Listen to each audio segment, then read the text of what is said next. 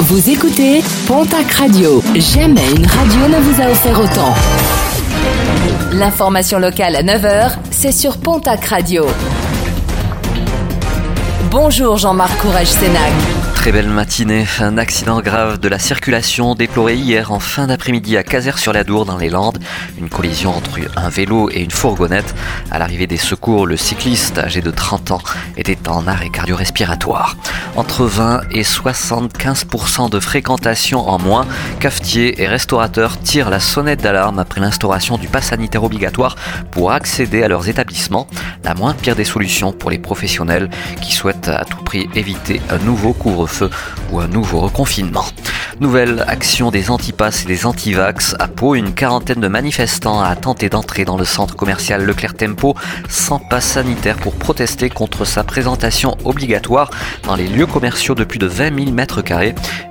Des bousculades et des insultes en direction des villes et des policiers présents sur place. Les manifestants qui, euh, finalement bloqués à l'entrée, ont souhaité rencontrer le directeur du centre commercial. 13 pompiers aux Pyrénéens en renfort aux moyens engagés dans la lutte contre les incendies qui touchent le département de l'Aude. Des pompiers des casernes de Moléon-Barousse, de l'agglomération tarbaise, mais aussi de la vallée des Gaves. 18 autres pompiers du 65 viendront prendre la relève dès demain vendredi. En sport, basket, c'est l'heure de la reprise pour l'élan béarnais. Point presse programmé euh, cet après-midi et reprise des entraînements demain vendredi. Neuf matchs amicaux sont par ailleurs programmés avant le début du championnat, notamment face à Boulazac le 28 août à Pau, face à Bilbao le 1er septembre, face à Poitiers le 4 septembre au Palais des Sports de Pau, mais également Limoges ou Boulazac, ce sera le lendemain au même endroit. Et puis marché nocturne annulé, celui qui devait se dérouler demain au quai Saint-Jean à Lourdes.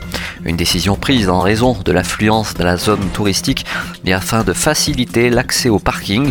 Le prochain marché nocturne aura donc lieu le 27 août prochain du côté de la place du Champ commun avec une nocturne des Halles ainsi qu'une animation musicale.